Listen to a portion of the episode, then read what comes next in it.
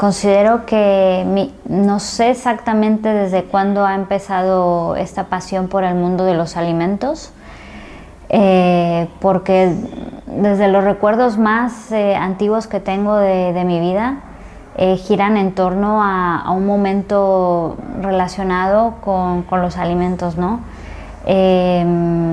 recuerdo, de hecho, todos los recuerdos que tengo de, pequeña tienen que ver con algo de, alimentación o, con algo de alimentos, ¿no?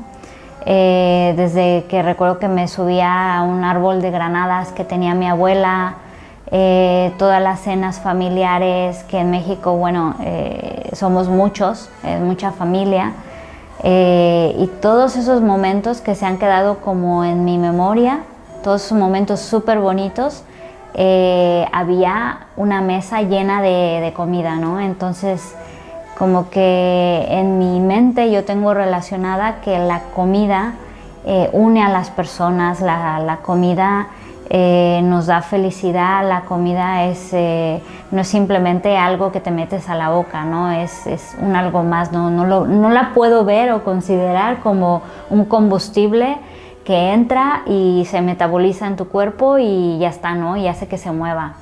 Sino es algo más, ¿no? Eso es como un adhesivo también.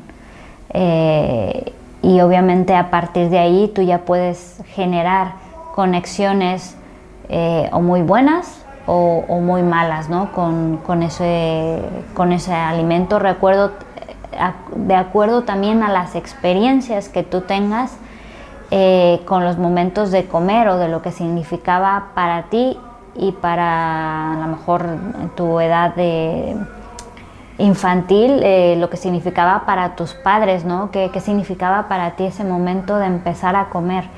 Entonces yo creo que a partir de ahí vamos cargando como muchas cosas que, que cargan de energía y de recuerdos a, a eso, ¿no? Entonces es como volver a recordar cuando tú comes algo, tú puedes transportarte en el tiempo eh, o recordar a una persona, ¿no? Y decir, ay, esto es como la sopa de, pollo de, mi abuela, ¿no? O la salsa de tomate verde de, de mi abuela.